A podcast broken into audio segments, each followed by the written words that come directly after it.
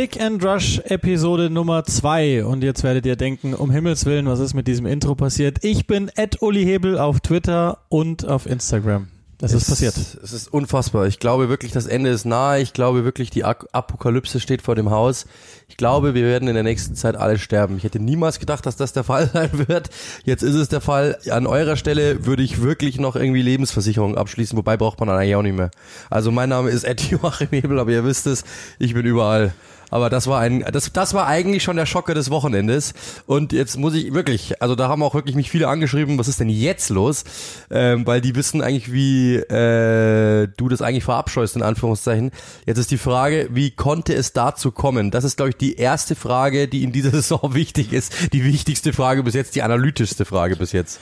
Ich habe mir die Haare gefärbt und ich konnte es der Welt nicht vorenthalten. Es wird eh nichts passieren auf meinem Instagram-Account und ihr habt jetzt eine Woche Zeit, mir zu folgen, sonst lösche ich mich wieder. Das ist ja selbstverständlich klar. Also wir müssen die, ich weiß gar nicht, wie viel mir jetzt folgen, keine Ahnung, 1200 oder so, das müssen wir natürlich auf jeden Fall hochkriegen auf 5000. Die Abermillionen, die hier zuhören, die sollten mir jetzt bitte alle folgen. Also folgt ihm alle, sonst ist er wieder weg. Äh, aber wenn ihr die blonden Haare nicht sehen wollt, dann wäre es vielleicht besser, dass er sich löscht. Das könnt ihr dann entscheiden. Whatever. Ähm, sollen wir das auch noch mal klären? Warum eigentlich blond? Ist es die äh, Kuna Guerrero Gedächtnisfrisur oder also oder oder Paul Gascoigne oder? Also wäre wäre wäre mein Leben eine Serie, dann wäre das der Running Gag, dass jeder einen anderen Namen genannt hat bislang. Kuna Guerrero hatte ich noch nicht. Ich hatte Justin Bieber, ich hatte Lionel Messi, es war dabei Bastian Schweinsteiger. Ähm, ich war gleich bei Aguero. Ich weiß gar nicht, wer, wer noch alles dabei war. Also echt viele, viele, äh, die ich im Verlaufe des Wochenendes gehört hatte. Ähm, dankenswerterweise war auch einmal David Beckham dabei. Das ist jetzt mein Lieblingsmensch. Ähm, aber keine Ahnung, einfach mal, das war schon immer, das wollte ich schon immer mal machen als Kind, aber ich konnte es mir nicht leisten. und das hast du quasi jetzt, 30 Jahre hingespart. Und jetzt hole ich es nach. er hat 30 Jahre gespart, um sich einen 50 Euro Haarschnitt leisten zu können. Ihr seht, uns geht's finanziell jetzt nicht so gut. Danke Sky, dass ihr das möglich gemacht habt. in diesem Sinne rein in die neue Saison. Ja, gibt ja einiges Neues. Lass uns vielleicht einmal das Organisatorische klären vor dieser Saison. Also es ist jetzt nicht unglaublich äh, neu sozusagen, aber äh, nicht nur Spieler, neue Vereine, Aufsteiger, sondern geht ja schon mal los bei den Schiedsrichtern. Wir haben ja noch die alten verabschiedet. Teilweise sind sie uns in anderer Funktion noch erhalten geblieben, aber ähm, ist schon besonders, dass, dass Leute wie Atkinson, wie Mike Dean jetzt erstmal nicht mehr unsere, unsere Schiedsrichter-Flaggschiffe sozusagen sind. Ja, genau, also Mike Dean, Martin Atkinson und wer war der dritte? Äh, wer war der dritte gleich nochmal? Jonathan Moss. Genau, Jonathan Moss. Und die sind weg. Ähm, deswegen, das ist schon ähm, natürlich ein Einschnitt, glaube ich, in, in diesem Sinne. Aber ähm, jetzt müssen halt die Jungen äh, ran. Ich habe das am Wochenende auch schon in einem Spiel gesagt, dass jetzt eben diese diese jungen Schiedsrichter ran müssen, wie eben zum Beispiel Jared Gillett, der gerade mal äh, 35 ist, oder ähm, auch ein Rob Jones, ein Simon Hooper, ein Andy Madley. Ich finde, ähm, da ist schon ein, äh, ein, ein, ein Unterschied in Sachen Qualität, aber die müssten jetzt auf diesem Niveau einfach lernen und dann natürlich die anderen auch nachsteppen. Anthony Taylor, glaube ich, ist jetzt klar die Nummer eins, kann man sagen, so zusammen mit Michael Oliver vielleicht ja, ich so. Glaube, Craig Pawson hat Greg schon Pawson auch, hat auch gut, aber, ja. aber so, ich glaube, äh, Taylor ist, die großen Spiele kriegt irgendwie Taylor fällt gerade auf und jetzt da sehen wir mal sehen, ob wer den nächsten Schritt macht. Aber ich glaube, die Engländer sind da jetzt gerade in der Zäsur. Ja, das ist definitiv so. Ansonsten sind vor allen Dingen die Tickets, ich glaube, so ziemlich bei jedem Team teurer geworden, aber bei manchen ist es echt erstaunlich geworden. Nichts, was wir jetzt nicht schon kennen würden, aber ist natürlich in der Dimension auch nochmal ziemlich krass, das muss man auch nochmal sagen.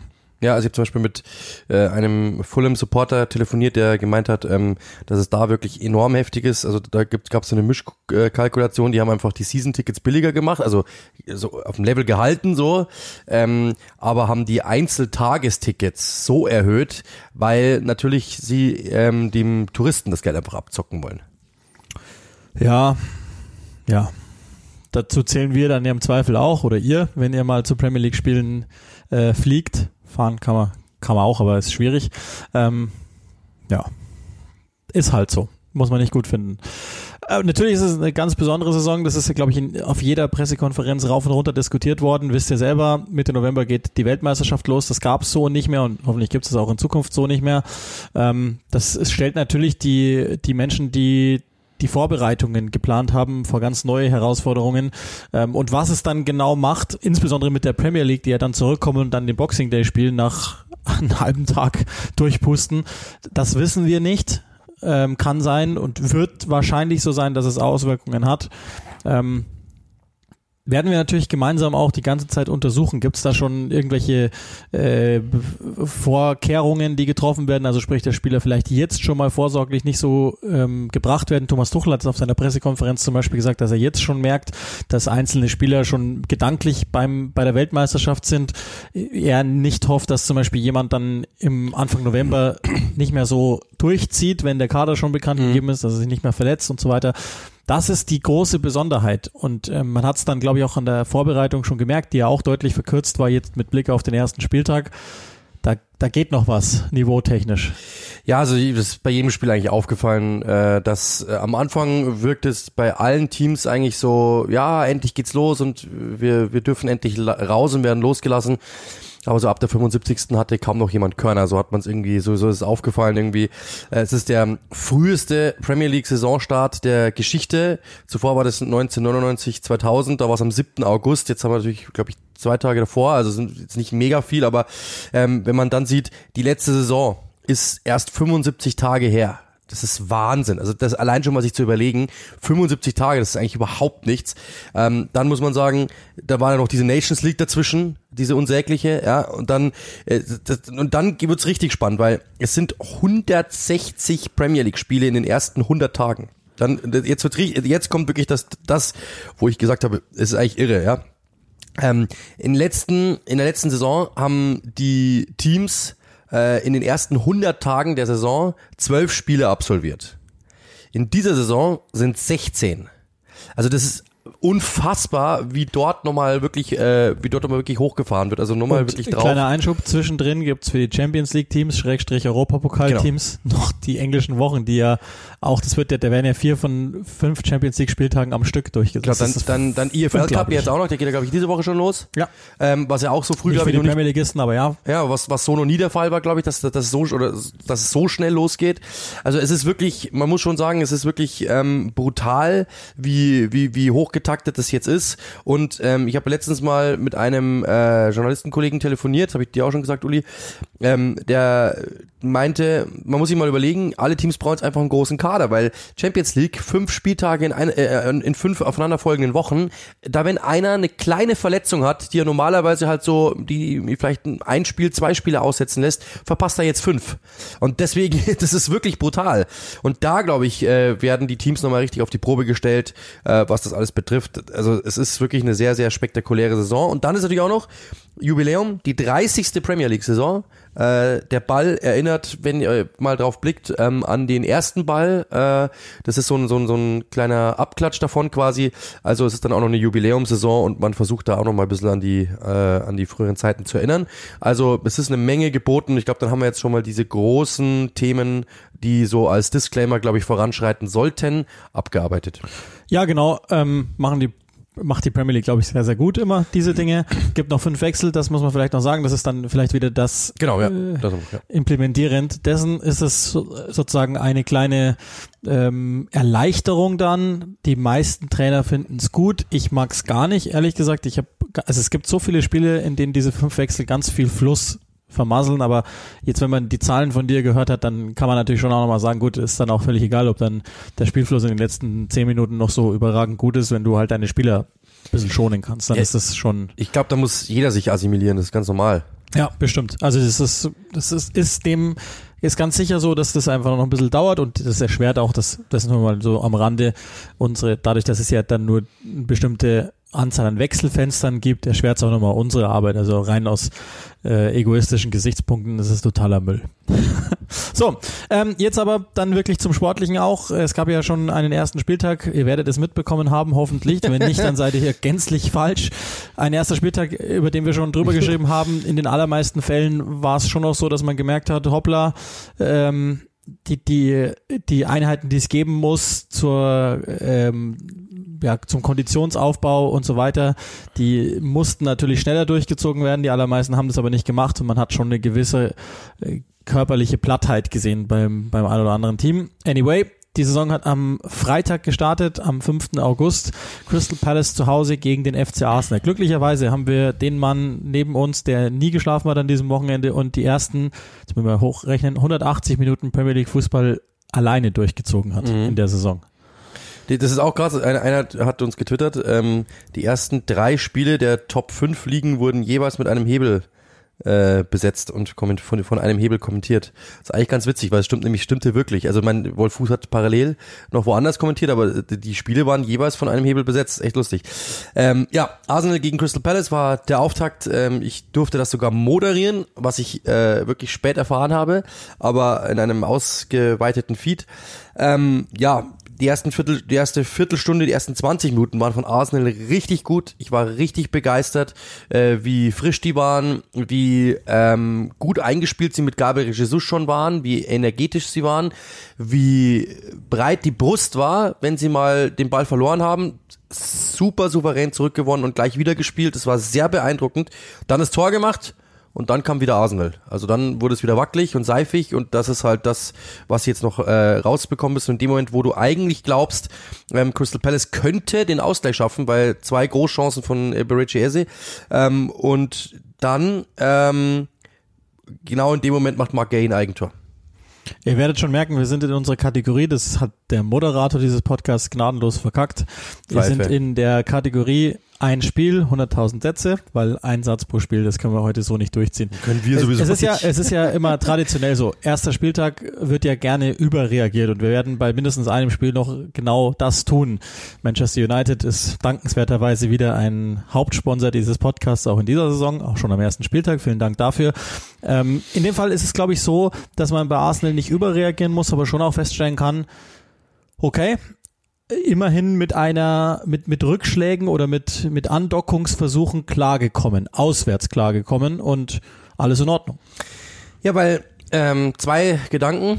Der erste war in einer Saisonvorschau. Ähm, da haben die, hat ein, ein Fan äh, von Arsenal reingeschrieben, ähm, dieses Spiel hat das Potenzial, ein äh, 2 0 für Crystal Palace zu werden und alle sind schon wieder geschockt. Ähm, und dann ist der Saisonstart versaut wie letzte Saison. Das haben sie auf jeden Fall äh, abgewendet. Und dann ist mein Gedanke, äh, letzte Saison sind sie in Drucksituationen eingebrochen, öfter mal. Gerade am Schluss natürlich sehr, sehr, sehr, sehr eindringlich. Ähm, und jetzt muss man ganz klar sagen, haben sie mit ein bisschen Glück, wie auch immer, ganz egal, äh, sie haben Stand gehalten. Und die ganze Welt hat auf sie geblickt. Das wäre schon wieder so ein Moment gewesen, wo man sagen hätte können, wenn die Welt auf Arsenal schaut, wären die Knie schlottrig, sind sie nicht geworden. Deswegen ähm, Respekt. Und dann muss man auch sagen, äh, das ist genau das, was diese Mannschaft braucht. Sie brauchen einfach das Selbstverständnis, dreckige Siege einzufahren.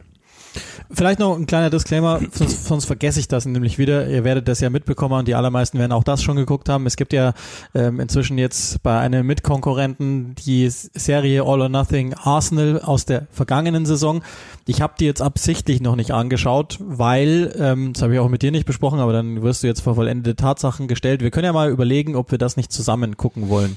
Zum Beispiel auf Twitch und wir da darauf reagieren beispielsweise. Also das wird dann so sein, dass wir das natürlich nicht im Bild einblenden können, sondern wir würden dann sagen, so, äh, weiß ich nicht, wir starten jetzt bei äh, 002 im Stream, wir gucken das zusammen an und wir reagieren auf einzelne Dinge, machen Stopp und gehen dann wieder weiter. Könnte man sich mal überlegen, ob das spannend wäre. Deswegen schaue ich die mir jetzt bewusst nicht an, sondern warte mal drauf, ähm, ob, ob ihr da Lust drauf hättet beispielsweise. Wahrscheinlich werdet ihr es schon gesehen haben, macht aber nichts. Ich, ich freue, also es gab selten eine Saison, insbesondere die ersten Wochen der Saison, ähm, wo ich mich sehr, sehr darauf freue, was da passiert ist. Ein paar Sachen liest man natürlich schon links und rechts, aber ich versuche auch das nicht zu tun. Also sagt uns gerne mal, ob ihr da drauf Lust hättet. Ja, ein lustiger Einsatz, was mir gerade einfällt. Ateta ist auf der Pressekonferenz gefragt worden, äh, wie er denn darauf reagiert, äh, dass natürlich diese, dass natürlich jetzt ständig Zitate ihm um die Ohren gehauen werden aus dieser Doku und ob das nicht irgendwie nervtötend war. Seine Antwort war, nee, nervtötend war es damals, als die Kameras da waren. Also das ist schon, äh, fand ich mega witzig, weil er hat natürlich komplett recht, das hat genervt. Ja? Und nicht das jetzt, das, diese Zitate dahinter, er weiß ja, was er gesagt hat. Insofern, ja, das würde ihm mir egal sein. Dann sind wir am Samstag angekommen. Das frühe Spiel bestritt Fulham. Willkommen zurück in der Premier League im Craven Cottage gegen Liverpool und das Ergebnis war dann schon die erste Überraschung der Saison. 2 zu 2. Äh, Fulham, glaube ich, kann man sagen, insbesondere erste halbe Stunde war richtig stark. Also wirklich richtig, richtig stark. Hat, hat uns sehr, sehr gut gefallen. Und Liverpool auf der anderen Seite, das ist ja dann auch schon so gewesen, dass Klopp ein erstes Mal leicht verschnupft war. Ähm, war schwach, ich, ich, ich muss sagen, ich hatte, ich habe jetzt keine großen Ängste um Liverpool, weil es nichts Strukturelles ist, sondern das war ein klassisches Einstellungsthema im Sinne von, die dachten halt, wie ich auch, an so einem sonnigen Tag, das geht schon. Ja, also und vor allem, man muss eine Sache sagen, äh, Fulham, äh, also egal wie, wie Liverpool spielt, Fulhams Einstellung an diesem Tag hättest du einfach nicht matchen können ich glaube, das war unmöglich. Die waren so heiß, die waren so giftig, die waren so bissig, gerade in den ersten äh, Minuten und in der ersten Hälfte. Äh, das, das war schwierig. Ähm, Liverpool natürlich kommt mit, hey, wir sind die größere Mannschaft, wir, wir spielen die aus oder wir, wir machen spielerisch und das haben sie einfach nicht gekonnt, weil ich habe es eh gesagt, das, das, das Stellungsspiel war sehr, sehr clever von Fulham. Also sie standen immer so im Winkel, dass der Ballspielende oder der ballführende Spieler nicht sauber abspielen konnte, sondern es war immer irgendwo ein Schnürsenkel dazwischen und er ging irgendwo anders hin.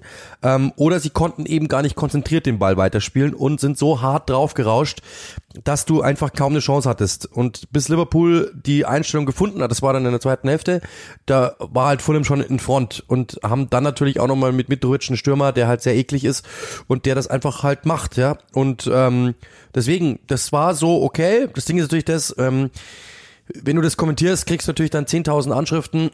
ja, ähm, das war doch kein Elfmeter und das war eine Schwalbe. Kurioserweise immer von Leuten, die ein Liverpool-Zeichen dann im Avatar haben. Aber die uns dann vorwerfen, dass wir natürlich äh, parteiisch sind, ist ja ganz, ganz klar.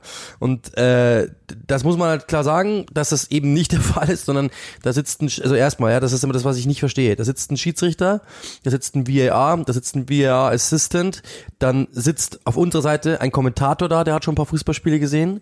Dahinter hast du einen Leiter der Sendung, der hat schon ein paar Fußballspiele gesehen und eine ganze Redaktion dahinter, die alle versuchen zu sagen und zu helfen. Das sieht der Zuschauer zu Hause ja nicht. Der glaubt, wir sitzen da im Keller ganz alleine, sondern das, das ist eine, auch von uns eine Entscheidung von mehreren Leuten, die sagen, achte mal links unten, achte mal äh, rechts oben, schau mal, da zieht er ihn, da zieht er ihn nicht, ja, er trifft ihn, kann man so geben und der sagt mir das aufs Ohr und manchmal sagt er auch, hey, Hebel, du bist komplett blind, das stimmt nicht. Ja, schau mal oben, der trifft den gar nicht. Oder schau mal unten, der trifft den schon. Und deswegen ist es manchmal witzig, aber für mich war das ein Elfmeter, den konnte man geben. Ich habe es auch gesagt, warum. Wenn man Mitrovic trifft und der fällt, sieht halt immer impulsant aus. Der fällt nicht so leicht, hat man immer das Gefühl. Und wenn, er's, wenn er fällt, sieht es so aus, als wäre er wirklich getroffen worden. Der macht das schon clever. Und ähm, ja, hat natürlich dann auch dieses, dieses, auch beim ersten Tor war es ja schon strittig äh, dass Trent Alexander-Arnold quasi gar nicht hochspringt, Mitrovic natürlich die Arme irgendwo anlegt, aber... Ja, aber das kann man nicht pfeifen. Also, genau, also Alexander Arnold hat ja gar keine Verteidigungshaltung, Mitrovic springt halt höher als er, beziehungsweise springt überhaupt. Also insofern, ich fand das komplett in Ordnung. Fulham war an der Grenze, manchmal drüber, aber das ist halt Premier League Fußball. Und jetzt, wenn ich euch sage, oder wenn ich euch sage, ihr dürft Fulham einstellen für ein Spiel gegen Liverpool, das erste, was ihr sagen werdet, ist, ihr müsst über eure Grenzen gehen. Ganz normal. Also, das ist sowas von Pipifax einmal eins im Fußball. Wenn du den, wenn du als Trainer hingehst und sagst, spiel bitte gegen die Fußball, schauen wir mal, wer auf den einzelnen Positionen im 1 gegen 1 der bessere ist, ja, dann wird es 0-5. Also, aber sowas von. Aber wenn du sagst, pass auf, denen zeigen wir es heute, ihr lasst ihnen keinen Ball zu und ihr gebt in alles rein, was irgendwie rund und ledrig ist, ja, dann bitte. Genau das war das Spiel und genau so ist es ausgegangen. Ähm, deswegen, ja, also klare Kiste war einfach von, äh, von, von Liverpool. Das ist dann auch witzig, weil man wird dann irgendwie so hingestellt, als hätte man ein anderes Fußballspiel gesehen. Lustigerweise stellt sich Jürgen Klopp dann hin und sagt genau das, was ich auch gesagt habe, nämlich die Einstellung war einfach nicht da. Und das kann ja auch mal passieren. Ist ja nichts ja, Schlimmes. Das ist ja, ist ja keinem was, was weggenommen worden.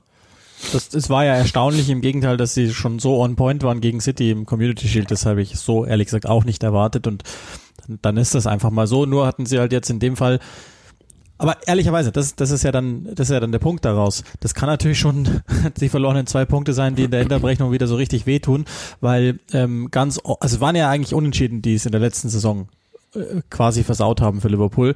Und ähm, in der Meistersaison haben sie diese Spiele halt alle gewonnen, auch wenn sie nicht gut drauf waren, auch wenn es jetzt nicht so gepasst hat, hinten raus, immerhin jetzt noch einen Punkt geholt, David Nunes erstes Tor gemacht, also in der Premier League hat er schon Community Shield getroffen, das macht Spaß. Ähm, und immerhin, also es ist ein Punkt, nicht mehr und nicht Ja, weniger. sie haben acht Remis geholt, ich habe es extra mal rausgeschrieben, acht Remis letzte Saison und sechs davon waren aber gegen Big Six Teams. Das heißt, eigentlich sind es immer die großen Teams, gegen die kleinen haben sie sich da wenig geleistet. Wenn das jetzt auch anfängt und dann das mit dem Big Six noch dazukommt, dann könnte es schwierig werden.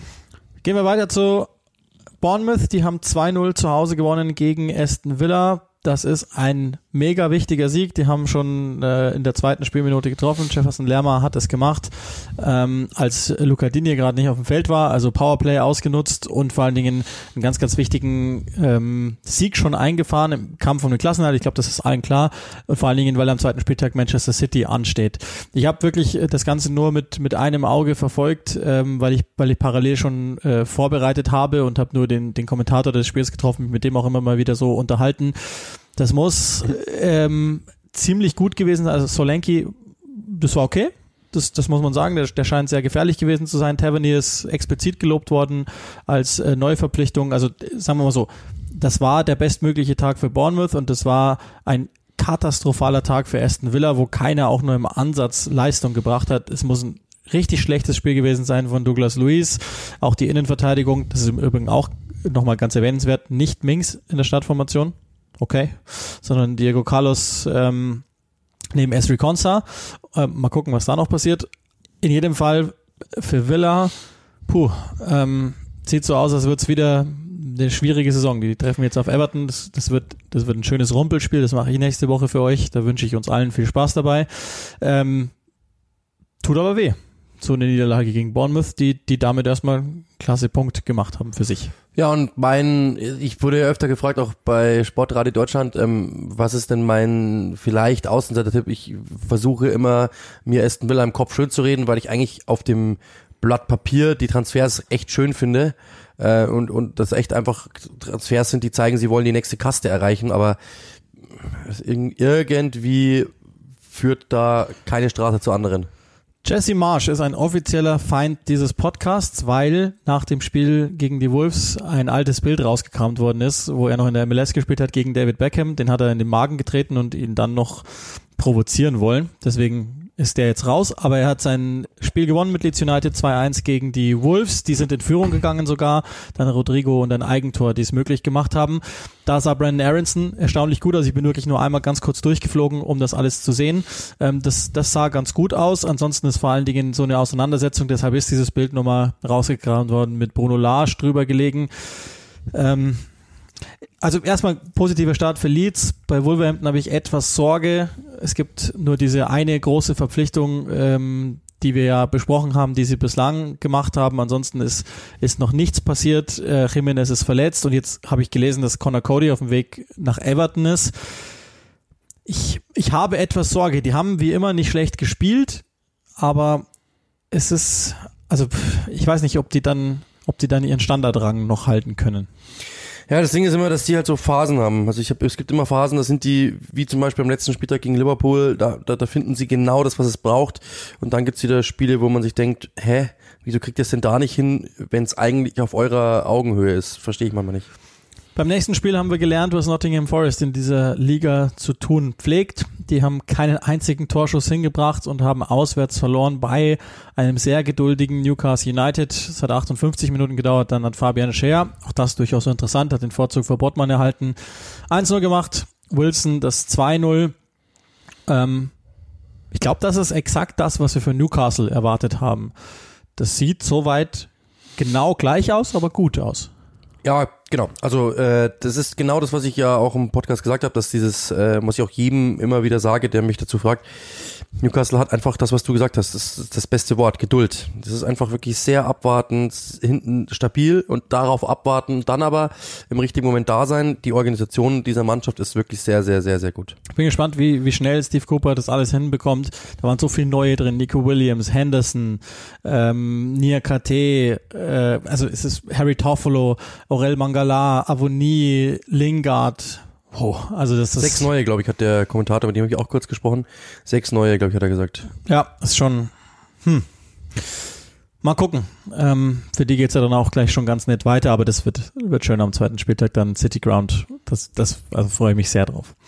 Dann haben wir das letzte Spiel der traditionellen Anschlusszeit. Äh, nachmittags Tottenham gewinnt 4-1 gegen Southampton. Baby. Ehrlicherweise die einzig vollständig überzeugende Leistung für mich, die habe ich auch nur im Augenwinkel gesehen, als ich dann schon bereit saß für mein Spiel, dann ab 18.30 deutscher Zeit.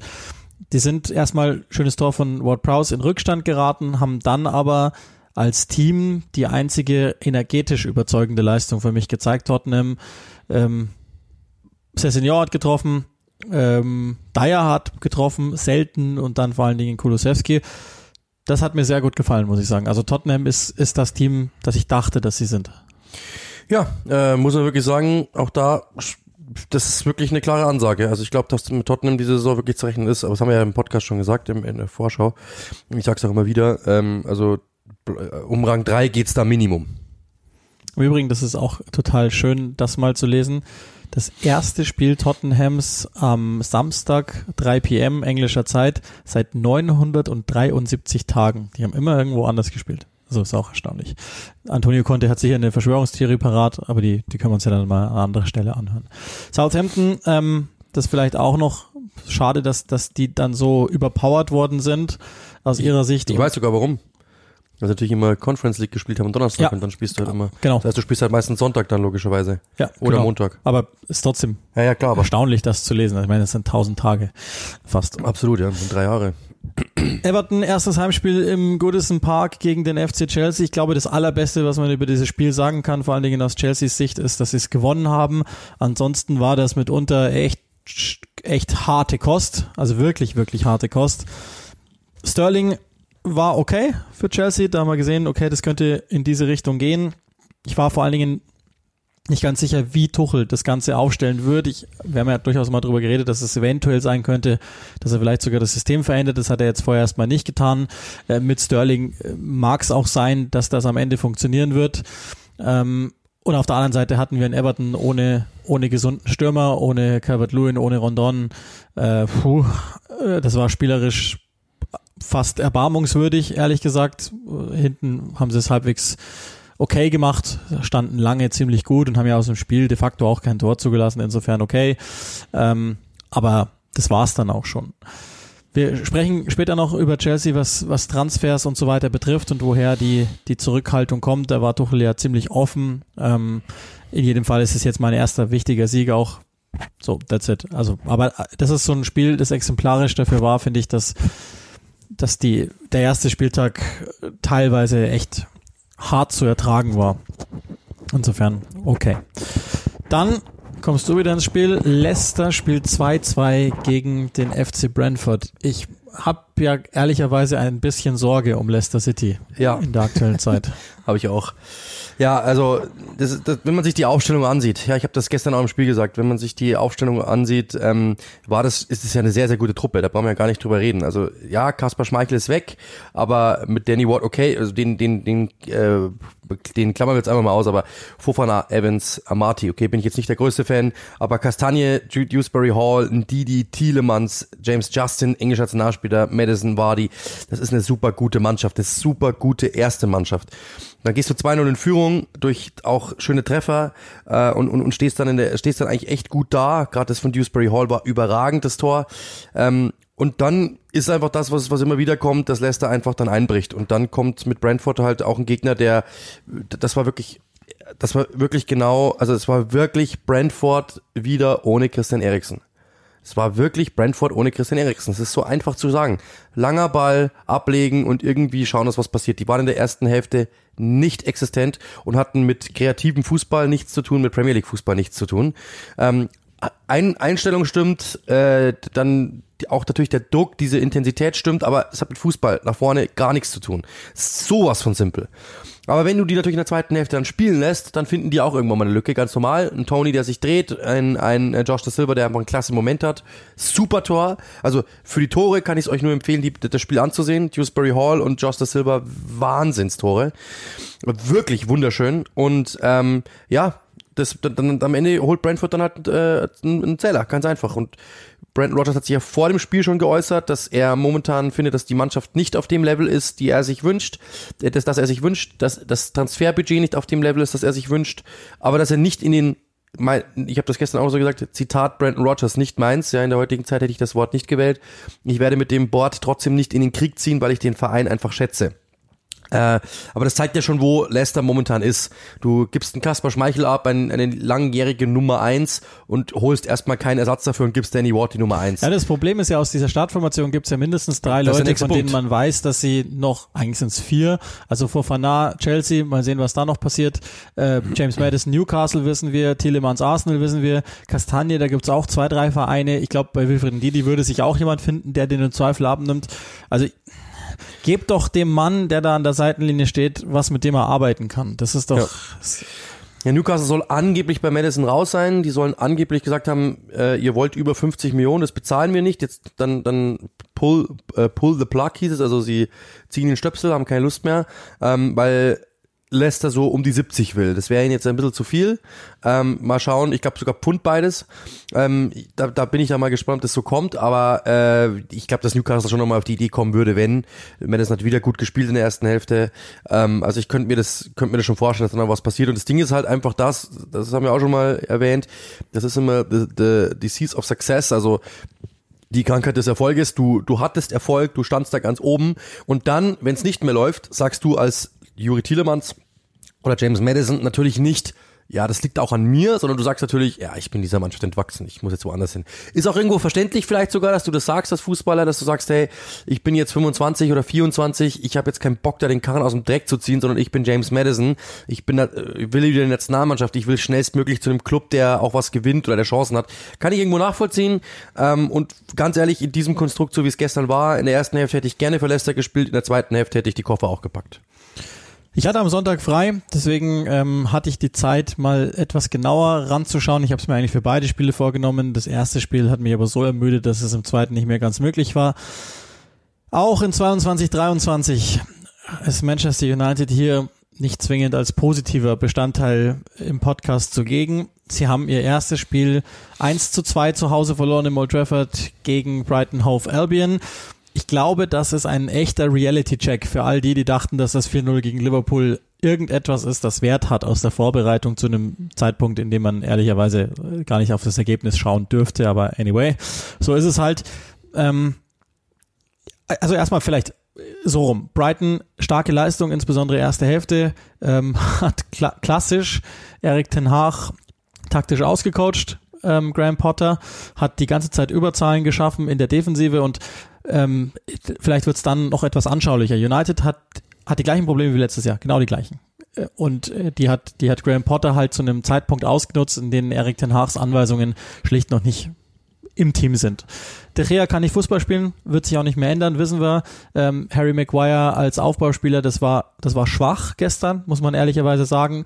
Ähm, die haben, es war leicht verändert, mit einem Dreieraufbau begonnen, das, das habe ich mir nochmal genau angeguckt und zuallermeist war Lisandro ähm, am Ball, okay, das, da hat man in der zweiten Hälfte gesehen, dass er echt ein guter Fußballspieler ist. Am ersten Durchgang war der einfach nur ewig am Ball. Es hat einfach 150 Jahre gedauert, bis mal irgendwas in die Spitze losgegangen ist. Shaw ist dann meistens links aufgerückt, äh, Dalot ist, ist hinten geblieben ähm, als, als möglicher Aufbauspieler. Und dann war es halt ganz simpel und das ist, das ist das einfache Rezept gewesen, wie Brighton das gewonnen hat. Ähm, Ball ging zu Fred, und Fred kann einfach nicht kicken und der, der, hat den Druck bekommen. Das hat schon gereicht. Mittelfeldpressing, das, das war der Weg. Und ähm, das ist das eine, dass Fred dann den Ball einfach zur Seite spielt. Der kann ja nicht, der, der, der also das ist ja sozusagen der Feind von jedem Impact-Datenfreund, weil er einfach den Ball nicht nach vorne spielen kann. Und McTominay packt den Ball, fängt an zu laufen, kann es aber nicht. Also es ist, es ist einfach eine Doppel-6, die, die ist nicht gut genug. Gebt Erik Ten Hag irgendeinen Spieler, der pressing-resistent ist. Das ist einfach, das reicht nicht. Und dann haben wir vorne halt, das ist dann auch noch so ein strukturelles Problem. Ronaldo ist noch nicht fit genug oder ist einfach, hat einfach inzwischen 13 Pfeile im Kopf, ich weiß es nicht. Vielleicht will er auch einfach gar nicht. Ähm, Eriksen er hat ja hat dann, Teile der Vorbereitung verpasst. Ja, ja, genau. Munkelt man, munkelt man. ähm, und dann äh, spielt Eriksen auf der neuen, hat aber nicht gespielt, weil er halt über, es ist, es ist natürlich völliger, was soll er machen? Aber es ist völliger Blödsinn. Ich hätte dann halt mit Rashford auf, auf der neuen begonnen und hätte lieber außen jemand anders gebracht, und wenn es nur Garnacho ist oder so. Aber der ist dann irgendwann ins Mittelfeld zurückgegangen und das hat alles 150 Jahre gedauert. Das hat überhaupt kein Stück funktioniert.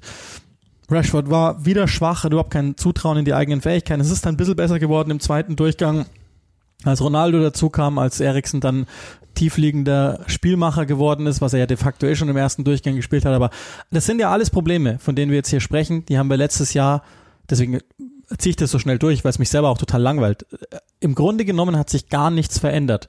Und wenn ich jetzt höre, dass sie interessiert sind oder sich einen Korb abgeholt haben von Marko Nautovic und jetzt interessiert sind an Adrian Rabiot, was zur Hölle machen die da? Also was soll das? Gibt's? Also, die haben ja einen neuen Head of Recruitment eingestellt. Was was tut der Mensch?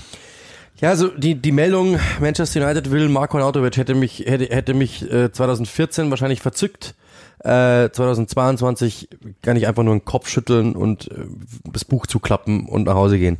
Weil es macht einfach, es macht einfach keinen Sinn. Es macht wirklich, es macht einfach keinen Sinn. Und jeder Dreijährige oder jeder von euch da draußen hätte auf hätte innerhalb von drei Sekunden einen besseren Fußballer parat oder einen besser passenden Fußballer. Nichts gegen Marko Nautovic. Das ist natürlich ein begnadeter Kicker, aber in dem Alter, mit der Vorgeschichte und so weiter und so fort äh, es ist wirklich einfach nur ermüdend. Es ist wirklich einfach nur ermüdend. Ich glaube, der Einzige, der gestern Spaß hatte in diesem Stadion, äh, war der wirklich wahrscheinlich, außer durch die Brighton-Anhänger und, und, und die es mit Brighton halten, aber das war, glaube ich, wirklich der Kameramann. Weil ich habe das seit, das war wirklich, es hat mich wirklich so sehr an die Zeit von Louis van Gaal erinnert alle drei Sekunden wurde Erik mhm. Ten Hag eingeblendet. Also wirklich Vielleicht alle drei Sekunden Kollege. voll drauf. Also das muss der, das muss mit Sicherheit da draußen jemanden geben, der sich äh, wahrscheinlich äh, irgendwo auf die Visitenkarte schreibt, ich äh, schaffe es immer, niederländische Trainer bei Manchester United so ins Bild zu setzen, dass sie aussehen, als wären sie komplett verzweifelt und den haben sie wieder eingestellt. Also um jetzt nicht über, um jetzt nicht über zu reagieren. Nein, aber ähm, das ist nee, nur, sie haben nee, ihn halt einfach so dargestellt, als ob. Also er war einfach, ja, ja, genau. wurde, alle drei Sekunden wurde der eingeblendet. Und das Lustige ist teilweise das, nur für den Zuschauer äh, oder Zuhörer, der ja auch Zuschauer ist, ähm, wir als Kommentatoren, wir legen uns ja immer so drei Sätze parat, wenn der Trainer eingeblendet wird. Also was sage ich denn, wenn jetzt zum Beispiel Mikkel Täter eingeblendet wird? Ah, ich sag das und das.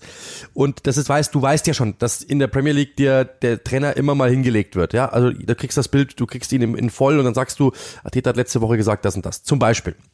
Und das ist so oft der Fall, dass es nicht der Fall ist, dass sie dir die Trainer nicht geben und dass du dir denkst, boah, ich, die Geschichte ist aber eigentlich die Geschichte des Spiels. Ich muss erzählen, dass er Täter, bla bla bla.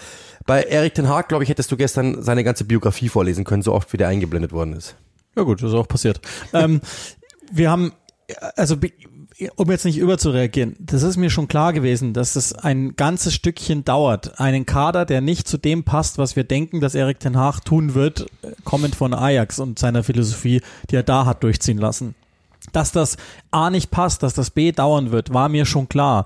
Dass wir nicht ein Manchester United am ersten Spieltag erleben gegen einen Gegner, der einfach viel zu gut ist, dafür viel zu top organisiert, das ist ja in Wahrheit das, was dahinter steht, äh, war mir auch klar. Wie es dann aber aussah im ersten Durchgang, nutzt trotzdem nichts, ist nix. Ist, ist zu, zu wenig. Fertig aus. Das ist wesentlich zu wenig. Und was dann jetzt im Nachklapp passiert, hat ja fast schon wieder panische Züge. Also ich weiß nicht, was, was, was die sich da überlegen. Und das, das macht es ja so interessant an diesem ersten Spieltag. Dem gegenüber steht ein Team, die genau das Gegenteil tun, sie teilweise auch schon ausgestochen haben in Transfers, die nämlich total geplant sowohl im Recruitment als auch auf der Trainerposition und dann dem folgend äh, philosophisch Fußball spielen. Das ist genau das, was United selbst machen müsste. Und das ist jetzt kein Vorwurf an Ten Hag, aber es wird, also ich glaube, ihm ist der Schwierigkeitsgrad der Aufgabe auch nochmal klar geworden. Und in diesem Verein muss sich jetzt ganz schnell eine, eine, ein Organigramm bilden, das ihm hilft. Ich habe keine Ahnung, wer da was macht, aber Adrian Rabiot ist nicht die Lösung. Ich, was, was soll der Scheiß? Also wo soll der überhaupt spielen in dem Team? Und was denkst du, dass ein Spieler, der mal ein gutes Spiel hat, um dann wieder drei folgen zu lassen, wo du denkst, wo du ihn eigentlich nur anschreien willst und sagst, warum, warum spielst du nicht Fußball? Wie soll der diesem Team helfen? Wie soll der in diese, in diese intensive Forderung, die Ten Hag an sein Team hat, reinpassen? Ich, ich es tut mir leid, ich kann mir das nicht zusammenreimen. Das ist Ja. einfach Schwachsinn. Ja, mein, man muss auch sagen, die Aufgabe ist natürlich groß, weil wenn du jetzt Brighton bist, in Anführungszeichen, und du baust da nochmal neu auf, hast du halt einfach kein, keine Medien um dich rum. Bei United hast du ständig alle Boulevardmedien um dich rum, weil die natürlich genau wissen, das sind jetzt die Stories, die können wir ausschlachten. Und du hast natürlich die Fans, die Erwartungen haben. Ist ja ganz normal, weil gestern auch wieder, ich habe das gelesen bei, bei Twitter dann, ich glaube, dass, dass, dass die Wahrnehmung sich schon wandelt, dass der Zuschauer mittlerweile schon auch versteht, okay, ich glaube, wir sind jetzt echt nicht mehr Manchester United, die um die Meisterschaft mitspielen, sondern es geht hier erneut um den Wandel. Ähm, aber es ist trotzdem natürlich einfach äh, zu wenig für diese Ansprüche und auch für diese Ausgaben für alles. Und natürlich auch für den Kader, weil ich meine, die Namen sind ja gut, da brauchen wir nicht reden, das sind ja gute Fußballer, aber es passt dann einfach von A bis Z nicht zusammen. Das bräuchte einfach jeder von Ich denen habe halt gedacht, Team. wenn sie schon umbauen, und das ist ja ein sichtlicher Umbau auf Erik Den Haag, das also das ist ja klar. Von Solskjaer auf Den Haag, rein, rein was das taktische Wissen betrifft, wie viel krasser kann man äh, einen U-Turn fahren, sozusagen. Aber dann hätte ich halt erwartet, dass er nicht nur äh, Lisandro Martinez bekommt, der schon weiß, was er zu tun hat in, in diesem System, sondern dass sie ihm halt dann wenigstens einen pressing-resistenten Sechser geben, der Genau, das ist der Punkt. zeitgleich auch etwas Aggression mitbringt, dass sie die Winger haben, die, ähm, äh, sagen wir mal, eine höhere Range haben an Spiel dass sie auch einen Stürmer holen, der also Martial ist nicht die Lösung und Ronaldo das Thema, das wird natürlich auch noch oben drüber mit, mit, mit den ganzen Verhaltensweisen und dem der offensichtlichen Depesche, dass er gerne gehen wollte. Äh, hilft natürlich alles nicht.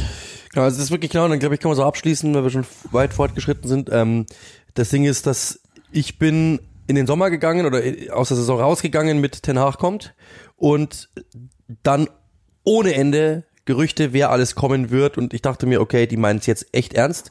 Ten Hag bekommt ein paar Fußballer, bekommt das und das, bekommt das und das und dann geht's bergauf. Dann war so eine Sommer, so ein Sommerschlaf, sage ich jetzt einfach mal, und ich bin aufgewacht und habe nur Lisandro Martinez gesehen. Und das ist jetzt genau das, ist, eigentlich ist es genau dasselbe Manchester United minus Paul Pogba. Ja, ganz genau. Und also, ah, Wahnsinn. Na gut, es ist das Schöne, in der Welt ändert sich alles, es ist eine schnelllebige Welt, ich bin sogar bei Instagram, aber bei Manchester United, das dankenswerterweise bleibt alles gleich. West Ham United 0, Manchester City 2. Es war im Endeffekt ein ganz normaler City-Sieg, wirklich ein ganz normaler City-Sieg gegen ein tiefes Team mit dem großen Unterschied. Sie haben jetzt einen neuen Stürmer, Erling Haaland. Grüße an all die, die denken, das wird nicht funktionieren. So sieht's nämlich aus. Das zweite Tor hat exakt gezeigt, was City jetzt an Dimensionen mehr drauf hat. Es gibt keinen Trainer, der es schafft, so viel, so schnell, so gut Tiefe zu finden. So ist es passiert. Und Haaland, ähm, okay, der erste war ein Strafstoß geschenkt, aber der zweite Treffer war das, was er bringen soll. Und ähm, sie haben gewonnen, Liverpool nicht gegen einen komplizierten Gegner. Ja, es war kein, auch das kein schönes Fußballspiel, aber sie haben halt einfach diese Momente und man sieht einfach äh, am ersten Spieltag und dann glaube ich können wir auch so eine Sache drüber stülpen. Also Gabriel Jesus zum Beispiel hat äh, ein gutes Spiel gemacht, war gut eingebunden und man merkt schon, der wird dieser Link-Up-Player, dieser Verteilungsstürmer eher sein, der auch mal eine Chance bekommt, ja. Ähm, Nunez hat man gesehen, der hatte wirklich gute Ansätze, hat, er bewegt sich gut in die, er hat einen super Instinkt, wo er sich reinbewegen muss, top, hat auch eine super Schnelligkeit, Dynamik, Athletik, Größe, Physis, aber technisch hat man schon gemerkt, äh, hat er zwei, dreimal Sachen probiert, die einfach nicht funktionieren. Ähm, da ist er noch ein bisschen roh, den muss noch schleifen, das werden sie aber hinbekommen. Und Haaland ist mit Abstand der technisch sauberste der dreien gewesen an diesem Wochenende und du hast auch gemerkt, dass er jede Minute, äh, die auf dem Feld ist, die Premier League besser versteht. Und er hat wirklich ähm, das getan, was er einfach soll. Er hat immer um den Strafraum herum äh, oder um, um die um die Kette herum ist er rumgelaufen und hat wirklich seine Lücke gesucht und ist reingestartet und hat mit zwei Läufen das Spiel entschieden. Einmal in die Tiefe und einen Elfmeter rausgeholt, einmal in die Tiefe Tor gemacht. Und das war wirklich beides so abgezockt. Er nimmt diesen Elfmeter auch. Guardiola hat gesagt, ähm, der hätte allen in die gehauen, wenn er diesen Elfmeter nicht hätte schießen dürfen. Also keiner traut sich mehr, diesen Elfmeter zu nehmen. Das zeigt auch, was das für ein Typ ist und mit welcher Selbstverständlichkeit der da rangeht. Und das tut City sowas von gut, so einen Kerl, also erstens einen Mittelstürmer zu haben, damit der Physis, damit der Schnelligkeit, mit der Tiefe, mit der Dynamik, mit dem Abschluss und dann auch noch mit dieser Mentalität zu sagen, Leute, das ist mein Ball. Punkt aus. Und jetzt kommt's. Liverpool holt Nunez, Manchester City holt Haaland und Manchester United bekommt einen Korb von Marko Arnautovic. Das ist die Premier League im Sommer 2022. So, ähm, Genau, also dann, jetzt mal eine Frage, nur eine Frage mit einem mit einer Antwort vielleicht, weil äh, liebe Grüße an Christian Eriksen auch. Geh, gehst du zu Manchester United in der, in der jetzigen Phase? nee, also ich würde einen Teufel tun. Das sieht man ja auch bei Frankie de Außer sie Jong. zahlen dir halt 70 Milliarden. Nein, aber auch dann. Das ist, also ganz, ganz ehrlich, ganz im Moment. Also ich Spieler von dieser Güteklasse, die haben ja immer Optionen. Und ich würde einen Teufel tun, um mir dieses Umfeld gerade antun mit dieser Planlosigkeit, sondern ich würde, das haben wir ja bei den letzten Trainern auch schon gesagt, ich würde immer erstmal abwarten, ob das mit Ten Hag gut geht, ob der Verein, das ist ja auch immer noch nicht geklärt, ob der Verein ihm auch die Zeit lässt, dass er, dass er dieses System da reinbringen kann. Und das ist keine Sache von zwei Wochen, auch nicht von zwei Monaten und wahrscheinlich noch nicht mal von einer Saison, sondern dieser Transit wird zwei bis drei Jahre dauern und ich würde einen Teufel tun, als Spieler in, ein, in meiner Prime dahin zu gehen. Deswegen never. Also nie, niemals. Du kannst ja nur schlecht aussehen. Das, sehen, das ist ja so, das hat ja so eine Sogwirkung. Da sehen selbst absolut tolle Spieler. Lisandro ist ein toller Spieler. Der sieht aus, als, als könnte das nicht. Und das ist, also niemals, das würde ich immer erst abwarten. Ich habe nochmal großes Vertrauen. Erik Den Haag ist in, in Sachen Persönlichkeit als auch in Sachen äh, taktischen Fußballverständnis. Das ist einer der interessantesten Männer im, im, im Fußball. Ist so. Aber er hat halt die Hypothek, dass er in diesem Verein erstmal richtig aufräumen muss. Und ich, ich möchte sehen, ich hoffe, man gibt ihm diese Zeit, dann wird das gut, da habe ich überhaupt keine Zweifel dran. Aber zum Moment ist Manchester United a mess, wie der Engländer sagt. Nicht mehr und nicht weniger. Ich hoffe, du gibst dir die Zeit, dein Instagram-Profil wirklich auch wachsen zu lassen. Momentan ist es auch noch ein Mess. Die Deadline läuft. Ich muss, muss auch ehrlich zugeben, ich habe überhaupt keine Ahnung, was da passiert. ich Also habe schon gesehen, du hast nicht mal Bildunterschriften gewählt. Nee, nee, und Hashtags und so. Und ich bin auch, bin auch total überfordert, mit was, Absoluter- was ein Reel ist und eine Story. Und Profi. Also ich ich habe es noch nicht so drauf. Aber das, das, das wird sich auch nicht ändern. Das kann ich ja schon mal versprechen, weil sie mich Vielleicht haben wir einen Zuhörer, der irgendwie Social Media Experte ist, der darf Ja, sich gerne dann- bei Uli me melden. wenn, wenn ich dann die Nachricht aufrufen kann, dann, dann werde ich auch antworten. Schreibt ihm mal, slidet ihm in die DMs, wie es so schön heißt, und dann schauen wir mal. Wir haben noch eine knappe Viertelstunde mit euch und es gibt ja noch ein paar Themen, die so zu besprechen sind. Wir gucken ja, wie ihr das kennt, ähm, solange das Fenster offen ist, immer noch gerne auch mal auf Transfers.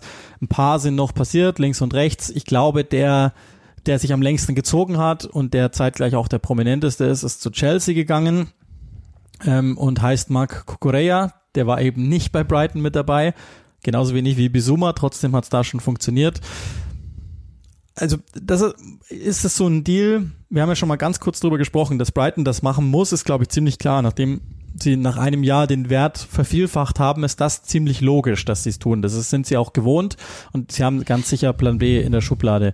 Ist das der Spieler, wo du denkst, dass der Chelsea so extrem weiterbringen wird?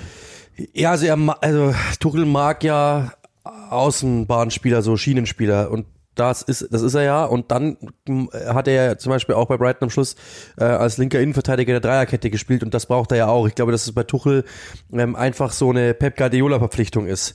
Einfach jemanden zu holen, der mehrere Positionen spielen kann, um einfach einen Fußballer mehr zu haben, der dir immer helfen kann, den du immer im Kader haben kannst. Das ist quasi so Aspilicueta in Jung. Und ich glaube, das ist die Idee dahinter, dass du einfach sagst, ähm, ich kann ihn an einem, an einem Ben Chilwell ist verletzt Tag auf links außen stellen und ich kann ihn an einem, äh, ich brauche gegen ein tiefes Team einen äh, Spieler, der nicht oft verteidigen muss, der aber gut auslöst, ähm, einen Spieler, den ich in die linke Innenverteidigung stellen kann. Ich glaube, das ist die Idee dahinter, einfach taktische Flexibilität, einen Fußballer mehr zu haben, der dir auf allen Positionen das bringt, was ein Thomas Tuchel möchte. Ja. Ganz einfach. Genau, linker Innenverteidiger, linker Außenverteidiger ist Dreierkette, Viererkette, theoretisch alles denkbar. Ähm, in jedem Fall defensiv stärker als, als Marcos Alonso, in jedem Fall deutlich schneller als Marcos Alonso und gibt natürlich Chilwell die Möglichkeit auch, dass der nach dieser schweren Verletzung im WM-Jahr erstmal ruhig macht und dann etwas ausgesuchter reinkommen darf. Äh, Chukwuemeka haben sie auch verpflichtet. Das wundert mich etwas. Also ich verstehe schon das Talent von dem Typen. Ähm, ich verstehe aber auch, dass er sich sehr, sehr gut findet. Und was ich nicht so ganz verstanden habe, war, dass, ähm, dass Loftus Cheek ja damit fast obsolet wird. Und Conor Gallagher hat eine knappe Minute, durfte endlich mal sein Chelsea-Debüt machen, bekommen. Also da herrscht auf eine Weise ein Überangebot. Mir ist schon klar, das sind komplett unterschiedliche Spielertypen, aber grundsätzlich haben sie natürlich für die Mittelfeldpositionen, wenn es in diesem System bleibt, jetzt erstmal ganz schön viel. Und Tuchel bemängelte letzte Saison Unterangebot, deswegen glaube ich, wird es einfach nur sein. Kann hey, sein, ja. kann sein. Ich schließe aber, also ich, ich sage, dass ähm, Gallagher eine weitere Leihe bekommt und einfach oder oder Loftus Cheek da würde ich sogar nicht ausschließen, dass der komplett ganz weggeht. All das ist natürlich reine Spekulation, weil es gibt einen neuen Besitzer, der ist für den Moment ja auch noch ähm, Interimssportdirektor sozusagen und ähm, Chelsea hat natürlich jetzt erstmal was aufzuholen. Das, die, die konnten ja noch nicht mal scouten mehr ab März, das, weil sie es nicht durften, weil sie natürlich reisend sind und das funktioniert so nicht. Das dürfen sie ja nicht, durften sie ja nicht ausgeben. Das heißt, die haben natürlich wahrscheinlich die Videoplattform sich weiterhin privat leisten können, aber sie waren nicht mehr vor Ort und konnten natürlich so nicht arbeiten. Eigentlich auch Wahnsinn. Und jetzt müssen die nachdem ja der Takeover sehr, sehr lang gedauert hat, erstmal natürlich alles aufholen. Das heißt, sich kennenlernen, ähm, Claims abstecken, was will der Trainer gerne, was will der neue Besitzer aber überhaupt ausgeben, ähm, Strategien erarbeiten und so weiter. Tuchel hat das auch klar gemacht, dass er im Moment ganz weit weg ist von seiner eigentlichen Tätigkeit und mehr in diesem Transfer-Dingen drin ist. Deswegen habe ich auch bei Chelsea gar keinen mehr erreicht, weil die tatsächlich Tag und Nacht arbeiten. Das heißt, das Team von Tuchel muss einspringen und seinen Job machen. Das ist natürlich eine schwierige Situation auf der einen Seite. Dafür kommen sie ja jetzt eh relativ schnell raus und ähm, man erkennt zumindest einen minimalen Plan, glaube ich, auf dem Transfermarkt. Auch im Übrigen, was Abgänge betrifft, das ist dann ja ein deutsches Thema mit drin. Armando Breuer durfte ran, der hat seine Minuten bekommen, das sah auch ganz gut aus übrigens, und Timo Werner nicht. Was für mich, so habe ich es dann auch gesagt, in dem Spiel eigentlich ein Zeichen ist von That's it. Es hat nie richtig funktioniert. Ich glaube, er hat sich auch nie richtig wohlgefühlt oder wenigstens nicht bei Tuchel richtig wohlgefühlt. Es sieht alles nach Leipzig aus, ob es jetzt erstmal Laie wird oder nicht. Es sieht so aus, als werden Altlasten und das ist jetzt gar nicht böse gemeint gegen Timo Werner, der hat seine Qualitäten und der wird garantiert im richtigen System funktionieren. Ähm, was bedeutet, dass, dass Altlasten bei Chelsea jetzt gnadenlos gegangen werden. Also Lukaku, Werner und vielleicht gibt es noch ein, zwei andere. Ja, genau. Also ich habe mir gestern mal überlegt, weil der Thomas Tuchel auch gesagt hat, so quasi, warum will denn der jetzt weg? So, ich, so war die ungefähr die, so die, die, ich habe es bloß quer gelesen, ich weiß das Zitat nicht mehr genau, aber so quasi, er versteht es nicht, warum der jetzt weg will, so ungefähr habe ich vor paar Tagen mal gelesen. Ich glaube, wenn ich, da habe ich mich einfach mal in Timo Werner versetzt und man merkt einfach, dass der momentan A im Kopf nicht frei ist. Und ich glaube auch, wenn man sich zum Beispiel mal den Timo Werner bei Leipzig äh, vor Augen führt oder vor Augen legt und dann den von jetzt, das sind zwei unterschiedliche Menschen. Ich glaube, der hat einfach momentan keinen Spaß am Fußball, sondern ist eher Druck für ihn, jedes Mal wieder da an die Stamford Bridge zu mischen, zu müssen, mischen, zu müssen und dann äh, wieder ausgepfiffen zu werden oder die Fans sind ja eh noch cool, ja, aber die Medien meine ich eher so, ja, wieder angezählt zu werden, das ist das richtige Wort und ähm, wieder im Fokus zu sein und so. Ich glaube, dass der einfach wieder befreit Fußball spielen will. Das ist so ein Typ, der will Fußball spielen, der will befreit sein und das konnte er zuletzt in Leipzig. Die können sich den leisten. Ich glaube, dass das die Idee dahinter ist. Nein, der passt der fühlt auch sich rein einfach da, nicht ne? mehr wohl. Genau. halt einfach. Er fühlt sich einfach nicht mehr wohl. Es hat nie funktioniert. Ähm, er hat muss man ja auch sagen, hat bei Harvards auch nicht funktioniert. Er hat irgendwie, Harvards hat irgendwie smoother die Transformation gefunden, trotzdem irgendwie stattzufinden, trotzdem irgendwie reinzukommen. Und was ich, ich habe damals ja auch mit jemandem aus dem Verein telefoniert, der hat auch ähm, wirklich sich der Sache angenommen, richtig angenommen und gesagt, hey, ich muss das jetzt machen, weil es ihm auch klar und deutlich gesagt worden ist. Und Timo Werner hat das später ange also nicht nicht angenommen, das wäre jetzt falsch, aber ähm, hat sich dann quasi an Harvards orientiert. Das heißt, es ist bei Harvards eher eingetroffen als bei Werner. Äh, und Harvards ist natürlich auch der insgesamt feinere Fußballer und Werner ist schon manchmal halt manchmal einfach für diese äh, diese ist für dieses Spiel zu schnell, teilweise manchmal. Und äh, das ist einfach das, das Ding, dass ähm, er auf diesem engen Raum einfach, das ist nicht sein Spiel. Es ist einfach eher steil schicken und gehen. Und äh, das kriegt er bei Chelsea zu selten hin. Selbiges Problem hat der Fernando Torres ja auch, ich sage das immer wieder. Das ist ein äh, Raum, wirst du bei Chelsea selten bekommen, sondern du brauchst Fußballer, die auf engem Raum was machen können. Und das ist genau das Ding. Das, wirst, das, ist, das war immer schon so. Warum hat Shevchenko nicht funktioniert? Das ist ja dasselbe. Warum hat ein Drogba funktioniert? Weil er natürlich alles hatte. Der hatte auch diesen auf engstem Raum. Und das ist genau der Punkt. Du brauchst eben das. Ähm, und das, das ist momentan einfach nicht machbar, schwer machbar. Ja, und äh, also mein Havertz, bei allem Respekt, Timo Werner, aber Havertz hat natürlich fußballerisch ganz andere Qualitäten. Ähm, Werner ist ein Typ für ein anderes System. Das ist, muss man auch zu seiner Ehrenrettung sagen. Er ist ja für was anderes verpflichtet worden. Genau. Nämlich für Frank Lampard, der zu dem Zeitpunkt wenigstens, also es war bei Frank Lampard so alle zwei Wochen mal was anderes, aber zu dem Zeitpunkt wenigstens eigentlich eher Richtung Umschaltfußball gehen wollte. Insofern war die Verpflichtung damals nachvollziehbar. Klar. Wir dachten beide, das könnte funktionieren. Es gab auch nochmal zwei, drei Situationen, wo ich dachte, ja, okay, könnte klappen. Äh, final, glaube ich, ist es nicht das, was beide wollen. Und damit ist es Win-Win, wenn sich einfach verändert, glaube ich. Ja, aber ich bin halt immer kein Freund von diesen Laien. Das verzögert ja eigentlich bloß das Unausweichliche. Ja, aber das ist ja bei Lukaku auch so. Sie haben ihn halt jetzt nicht fest losgebracht, aber zumindest haben sie jetzt Ruhe für ja, ein oder zwei Jahre. Und das ist dann bei Werner ja auch so, dass der funktioniert wird in der Bundesliga. Da habe ich ehrlich gesagt wenig Zweifel dran. Ähm, es ist ja auch das WM-Jahr für ihn. Das heißt, die Praxis kann er sicher gut gebrauchen.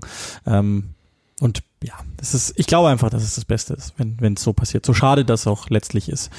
Ähm, und dann lass uns noch einmal ein letztes Mal Chelsea, das können wir glaube ich auch ganz, ganz schnell machen. Es gibt angebliches Interesse an Aubameyang. Äh, was Barcelona da tut, versteht eh kein Mensch mehr. Ähm, scheinbar, ich sage jetzt wirklich bewusst so, dass ich, ich weiß wirklich nicht, ob es stimmt, deswegen ähm, wollen die den von der Gehaltsliste kriegen und Chelsea könnte den günstig aufnehmen, vielleicht sogar günstig per Gehalt aufnehmen. Ist das für dich denkbar? Würde das überhaupt passen? Ich meine, eine echte Neun, die jetzt Aubameyang auch nicht ist, ist ja eigentlich nicht mehr da. Also im Moment machen das hochgerechnet entweder Harvards oder wie jetzt zuletzt Sterling oder vielleicht sogar Mando Breuer, weil ich auch da davon nicht ausgehe.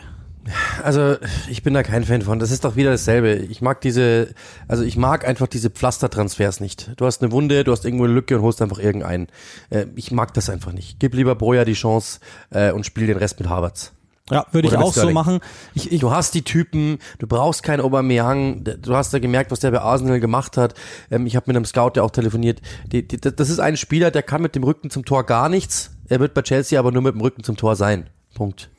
Das ist, da ist Lukaku besser geeignet. Jetzt kannst du sagen, Lukaku hat sich vielleicht der Sache nicht angenommen oder wie auch immer, aber als Spielertyp passt Lukaku besser als er. Ja, und ich meine, wenn wir, wir wissen ja, dass Aubameyang Chelsea, ist auch wieder Werner, wenn du ehrlich bist. Ja, und vor allen Dingen wir Tiefe, wissen laufen und das ist okay. Nur dass Werner natürlich äh, gegen ist. den Ball auch ja, mehr bringt. Auch, genau. Also wenn er es versteht zumindest und Aubameyang gegen den Ball, Entschuldigung, das ist ein Minus, deswegen glaube ich ehrlich gesagt auch gar nicht, dass es dieses Interesse von Chelsea gibt, sondern ich halte das für ein da hat sich der Berater mal in den Vordergrund gedrückt. Aber ich würde auch, also ich, ich fände Breuer spannend. Der war gut nach Einwechslung. Ich glaube aber auch nicht, dass das passiert, wenn ich ehrlich bin. Ich glaube das einfach nicht. Aber auch da, das ist jetzt nur eine, ein reines Glauben. Also ich kenne nicht die, die Meinung zu ihm ähm, aus dem Verein. Ich weiß, so haben sie es äh, klar gemacht. Sie wollen, ähm, sie wollen das so machen, dass sie dass sie sich die Leihspieler Gallagher und so weiter, Colwell ja auch, das wissen wir jetzt, ist jetzt, ist jetzt anders passiert, aber sie wollen sich diese Leute angucken, ob sie so weit sind und dann entscheiden, was ja auch total clever ist, wenn man das so machen kann. West Ham United hat Maxwell Cornet verpflichtet von Burnley. Ähm, das ist jetzt, also ich glaube, das ist ziemlich klar, warum die das gemacht haben. Die wollten einen linken Außenverteidiger ähm, haben, die waren ja an Philipp Kostic auch dran, sollen da wirklich auch Eintracht Frankfurt und die Spieler nochmal signalisiert haben, okay, dann verdoppeln wir notfalls auch. Ich würde mal denken, dass die Frankfurt-Fans sich jetzt einigermaßen entspannen können, wenigstens erstmal nicht mehr nach England schauen müssen, weil das bedeutet, sie sind auf der Position zu. Cornet ist ja so ziemlich das, was Kostic ist. Ja, genau. Also der hat ja wirklich am Anfang der letzten Saison, also als er reingekommen ist, glaube ich, hatte er wie ist, ist sieben Spiele, sechs Torbeteiligungen, irgend sowas. Da war er richtig gut. Nach dem Afrika Cup ging gar nichts mehr. Ähm, aber das ist ein Fußballer, der gezeigt hat, dass er was kann. Dann aber auch am Schluss der Saison gezeigt hat, dass er manchmal ja, nicht so hundertprozentig konzentriert ist und ein Luftikus ist. Also ich, wenn ich den Maxwell Cornet von Anfang Burnley bekomme, dann gerne. Wenn ich den von Schluss Burnley bekomme, dann eher nicht wir sind, glaube ich, mit unserem Podcast soweit am Ende. Ich habe gerade ein Zitat reinbekommen, das möchte ich euch gerne sagen. Ihr könnt ja inzwischen auf Sky für Montagabendspiele, so sie denn kommen, die Vorberichterstattung der Kollegen von Sky England immer verfolgen. Das werde ich auch tun, da freue ich mich sehr drauf, das ist nämlich richtig toll. Und da ist unter anderem ein gewisser Gary Neville und der wurde mal gefragt bei, bei unseren englischen Kollegen, was er denn von Arnautovic hält. Und seine Antwort ist, zu Arnautovic habe ich wirklich keinen Kommentar. Ich habe zu allem in dieser Welt etwas zu sagen, außer zu Manchester Uniteds Interesse an Marco Arnautovic. Deswegen. Und Breaking News mit Rabiot ist man sich einig, was wir jetzt gerade gelesen haben. Also genau, wir nehmen am, dealed, have agreed a deal. Ja, wir nehmen am Montagnachmittag auf, kurz vor drei Uhr. Wenn ihr den Podcast hört, ist der Deal vermutlich schon durch. Ähm, dazu habe ich nichts zu sagen, außer Glückwunsch an Äh, wo spielt er eigentlich gerade? Äh, Bologna. Arnautovic. Nee, Rabiot. Achso, Rabio, Juventus. Pa Juventus, genau. Juventus. Ich war, war versucht zu sagen Paris Saint-Germain, aber da ist er, die waren ja auch schon froh, dass sie ihn nicht mehr behalten mussten. Und ich glaube, bei Juventus wird man sich einfach nur denken, ihr Deppen. Aber okay, gut. Eine, ein absoluter Topverdiener bei Juventus, den haben sie damals ja ablösefrei geholt. Waren einfach total unglücklich mit dem, was, was der da gemacht hat. Ich weiß, zwischenzeitlich war es dann okay. Unter Pirlo vor allen Dingen war es dann okay. Ähm, aber der verdient so viel Geld und der hat so viel, so viel kassiert dafür, dass er ablösefrei da unterschreibt und gehen wir mal davon aus, er wird jetzt Manchester United nicht gesagt haben, komm, machen wir 70 Prozent davon. Also es ist, es ist, ich finde es unglaublich. Ja. Absolut. Also ähm, noch eine noch eine Meldung von The Sun, das finde ich ganz wichtig. Erik den Haag war gestern noch in einem italienischen Restaurant essen. Es ist bei denen das ist bei denen eine Meldung wert. Finde ich auch grandios. Ich glaube, damit können wir es bewenden lassen. Und äh, ganz wichtig ist mir noch, Moises Caicedo ist ein interessanter Spieler. Ich finde, das könnten wir auch noch so kurz Wie vermelden. alt ist er? Das weiß ich nicht genau. Okay. Ich weiß auch nicht, woher er kommt. Ah, Das können wir auch noch ver vermelden. Ansonsten äh, war es das von diesem Podcast. Ah, genau, was wir noch machen müssen, Zuschauerdienst. Was sind deine Spiele nächste Woche? Ähm, ich habe es schon mal kurz im Nebensatz fallen lassen. Ich kümmere mich am Samstag 13.30 um, nee, oder doch 13.30 um Aston Villa, äh. Aston Villa gegen Mhm. Everton. 13.30 ist es, ne? Genau. Ähm, ich habe Samstag Und also Nee, mach, mach ruhig. Ähm, ich, ich muss danach noch was sagen äh, Richtung Tippspiel. ich habe wir Samstag Manchester daran. City gegen AFC Bournemouth. Ähm, das, und und dann am am Montag das Montagabendspiel Liverpool gegen Crystal Palace, ähm, weil ich am Samstag Geburtstag habe und mir da ausnahmsweise mal freigenommen habe, nachdem ich die letzten drei ja, wirklich letzten drei Geburtstage jeweils gearbeitet habe und am letzten Geburtstag sogar zwei Spiele hatte und quasi komplett, da weiß, weißt du noch, und da war meine beste Freundin auch dabei, wir am Essen gesessen sind und ich einfach kein Wort mehr gesagt habe, weil ich einfach durch war. Und wer mich kennt, der weiß, ich sag selten. Es war dein nix. schönster Geburtstag für uns alle. lass uns, lass uns noch mal ganz kurz. Es gibt äh, ein, ein Hörer hat ein Tippspiel aufgesetzt. Ähm, ich kapiere einfach diese App nicht, daher sorry. Ähm, aber wir werden das nochmal posten, wie ihr daran teilnehmen könnt. Kicktipp, wenn ihr Click and Rush habe glaube ich, Tipp-Kick geht's. Ne? geschrieben, das stimmt nicht. Das heißt Kick-Tipp. genau, wenn ihr Click and Rush da eingeht, sollte das funktionieren.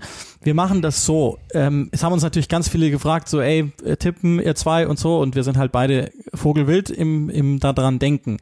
Ich würde folgendes Angebot machen. Ein Hörer, eine Hörerin, ganz gleich, ähm, kümmert sich um, um unseren Tipp, den wir im Podcast für den nächsten Spieltag raushauen. Den, den nehmen wir auf, abwechselnd einer von uns. Wir spielen als äh, Massenschwarmintelligenz quasi gegen euch. Äh, einmal tippst du, einmal tippe ich. Wir machen das am Ende des Spieltags, geht ganz schnell, zwei, drei Minuten und jemand überträgt das für uns, dann können wir das nicht vergessen. Ist das ein Deal? Wenn, wenn, wenn ihr das Aber ich machen vergesse mögt, das immer. dann lass uns schnell diesen Spieltag einmal durchtippen. Du fängst an einfach und äh, jemand überträgt das für uns. Ich glaube, es hat sich sogar schon jemand angeboten, auch da. Ich bin einfach zu blöd, die, die Nachricht nochmal aufzurufen. Aston Villa Everton 1-1, äh, Arsenal gegen Leicester 2 zu 1 Arsenal, Southampton gegen Leeds 1-1, Manchester, 2-2. Manchester City gegen Bournemouth ist ein 4 zu 0, Wolverhampton gegen Fulham ist ein 0-0? 0-0, Brighton gegen Newcastle ist ein 1-0 Newcastle, ähm, Brentford gegen Manchester United ist ein boah, 1-1. Nee, die gewinnen das hoch, United. Ich behaupte, das wird ein 1-3 oder so. Äh, machen wir, machen wir 3-1 United. Niemals. Niemals. Nottingham Forest gegen West Ham wird ein 2-0 für West Ham. Chelsea gegen Tottenham wird ein 1-0 für Tottenham. Liverpool gegen Crystal Palace wird ein 2-0 für Liverpool. Hater. Okay, ähm, also bitte äh, kontaktiert uns, äh, wer das übernehmen möchte. Ich glaube, es hat ein Hörer schon auch angeboten, dass es tut. Ähm, dann sei das abgegolten, ist eine schöne Idee. Ähm, und das ist auch gar nicht böse gemeint, dass wir das nicht machen. Es ist einfach an, an Spieltagen und das ist ja dann logischerweise in Spieltagsnähe. Ähm, es ist einfach, da, da, da gibt es 10.000 Sachen und wir denken Vor allem, also ich, ich bin angeschrieben worden, ähm, was das für ein Pensum ist. Ich meine, ich habe äh, Freitagabend äh, gehabt, bin seit, seit, seit Donnerstag Vormittag an der Vorbereitung für Freitagabend, dann äh, nach Hause gekommen, das Ja. Spiel vorbereitet, mitten, bis mitten in die Nacht und bis in der Früh gleich Wecker wiedergestellt. damit ich Samstagmittag Liverpool machen kann, dann sofort durchgearbeitet, um Sonntag Leicester gegen äh, Brentford zu machen, dann nach Hause gekommen, Podcast ähm, quasi vorzubereiten für Montag. Das heißt, wir sitzen seit, ich sitze seit Donnerstagmittag komplett durchgehend an der Arbeit. Ich habe wirklich in der Dusche, also in der Dusche nicht gegessen, aber also auf dem Weg zur Badewanne gegessen oder auf der Weg zur Dusche gegessen. Also Uli ja genauso, du warst unterwegs. Ja. Ähm, ich werde auch dieses Wochenende warst, wieder genau. unterwegs sein, das heißt, also, ich fahre direkt nach dem Samstagspiel gleich da weiter. Echt mega und dann, dann ist das Ding immer, ich schau, ich mache das die ersten zwei Wochen auch bei diesen Communio-Sachen, diese Teams aufstellen. Ich mache das die ersten zwei Wochen, weil ich es voll lustig finde und dann vergesse ich's und dann vergesse ich's komplett und dann brauche ich nicht mitspielen. Das ist Abschließende so. Frage, bevor wir, bevor ich dich entlasse. In dieser Saison, Premier League ist, mit wem spielst du bei FIFA? Was ist dein Karrieretipp für Zuhörende? Das ist echt billig, weil ich werde bei FIFA, da bin ich mir ziemlich sicher, ähm, mit Manchester City anfangen. Das ist zwar echt billig, aber ich werde das mal probieren, weil mir gefallen die Trikots, ähm, und ich finde, das Stadion ist, ist einfach, schaut bei FIFA überragend geil aus mit diesen blau ausgeleuchteten VIP-Boxen. Das gefällt mir mega. Und du hast dann dieses Blue Moon am Anfang immer, das gesungen wird. Und du hast mit Haaland einen Stürmer, du hast mit Foden einen Typen, äh, mit Calvin Phillips, einer meiner Lieblingsfußballer der Liga. Also da spielen schon einfach eine, das ist eine geile Truppe einfach. Ich glaube, dass ich mit denen probieren werde, zumindest einmal anzufangen und dann halt wieder mit so einem Drittligisten oder sowas, glaube ich, oder Viertligisten. Also bei mir ist Nottingham Forest gefährlich, weil natürlich erstmals mit originalem City Ground, wenn er denn dann von Beginn an direkt dabei ist, war er bei Brentford letztes Jahr nicht so, aber das ist natürlich gefährlich, dass, dass man mit damit City und Haaland, das und muss schon mal probieren. Eh immer. City und Haaland, das muss schon mal probieren. Ja, Fulham wäre auch eine Idee, stimmt, ja, mit dem Stadion jetzt mit der Riverside äh, Stand, das ist schon auch geil. Ja. Wenn die dabei ist, weiß ich nicht genau. Aber das habe ich ja auch schon so oft gemacht, das ist immer so die Notfalloption, wenn ich nicht weiß, was ich sonst machen soll, dann gehe ich halt nochmal zu Fulham. Aber also Nottingham Forest ist heiß. So, ähm, in dem Sinne, eh schon überzogen. Ähm, ja, bis nächste Woche, würde ich sagen. Ähm, was soll man sonst noch sagen? Folgt Uli bei Instagram, gebt Unbedingt. Instagram-Tipps. Ihr habt noch sechs Lasst euch die Haare Tage blond färben, macht ein Foto davon, Stunden. postet es mit dem Hashtag Hebelherr. Lasst es uns groß machen. Ihr habt sechs Tage und 22 Stunden, ehe der Account wieder gelöscht wird. Die Zahl, die ich anvisiere, sind keine Ahnung, 3000 Fotos. Das lasse ich nicht zu, dann mache ich, dann mach ich einen Fake-Account und poste einfach Bilder von dir, wie du aus der Dusche rauskommst und so ein Scheiß. Das wirst du schon sehen. So machen wir das. Peace, Freunde. Bis nächste Woche.